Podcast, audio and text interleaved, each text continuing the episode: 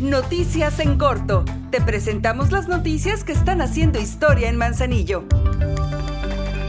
Con una asistencia de miles de personas que se dieron cita durante los nueve días en los que estuvo vigente la segunda Feria del Libro Manzanillo 2023, la presidenta Griselda Martínez hizo la clausura oficial de este evento, en el que hubo presentaciones de obras, ponencias, charlas, periodistas, escritores, artistas, música, venta de libros y de distintos productos locales, y el cual cerró con el cantautor, poeta y músico Alejandro Filio. La alcaldesa Griselda Martínez hizo entrega de reconocimientos a todas las personalidades invitadas, agradeció su presencia y por supuesto a los cientos de personas que cada día visitaron la Feria del Libro en la Plaza Juárez, y adelantó que el próximo año será mejor.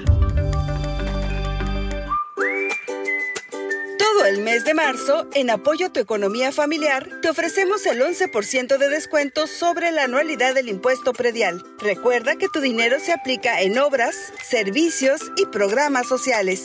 Aprovecha y ponte al corriente. Por amor a Manzanillo, seguimos haciendo historia.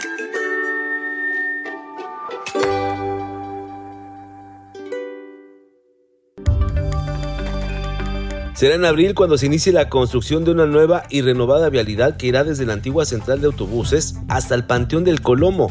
Así lo anunció la presidenta Griselda Martínez, quien destacó que esta obra fue autorizada por el presidente de México Andrés Manuel López Obrador y beneficiará a miles de personas que transitan por la parte sur del municipio.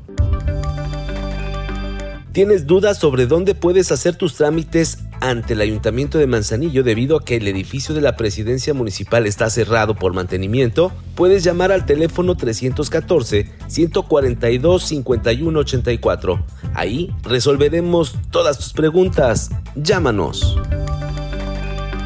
Ahora ya estás bien informado del acontecer de nuestro municipio. Trabajamos por amor a Manzanillo y unidos seguimos haciendo historia.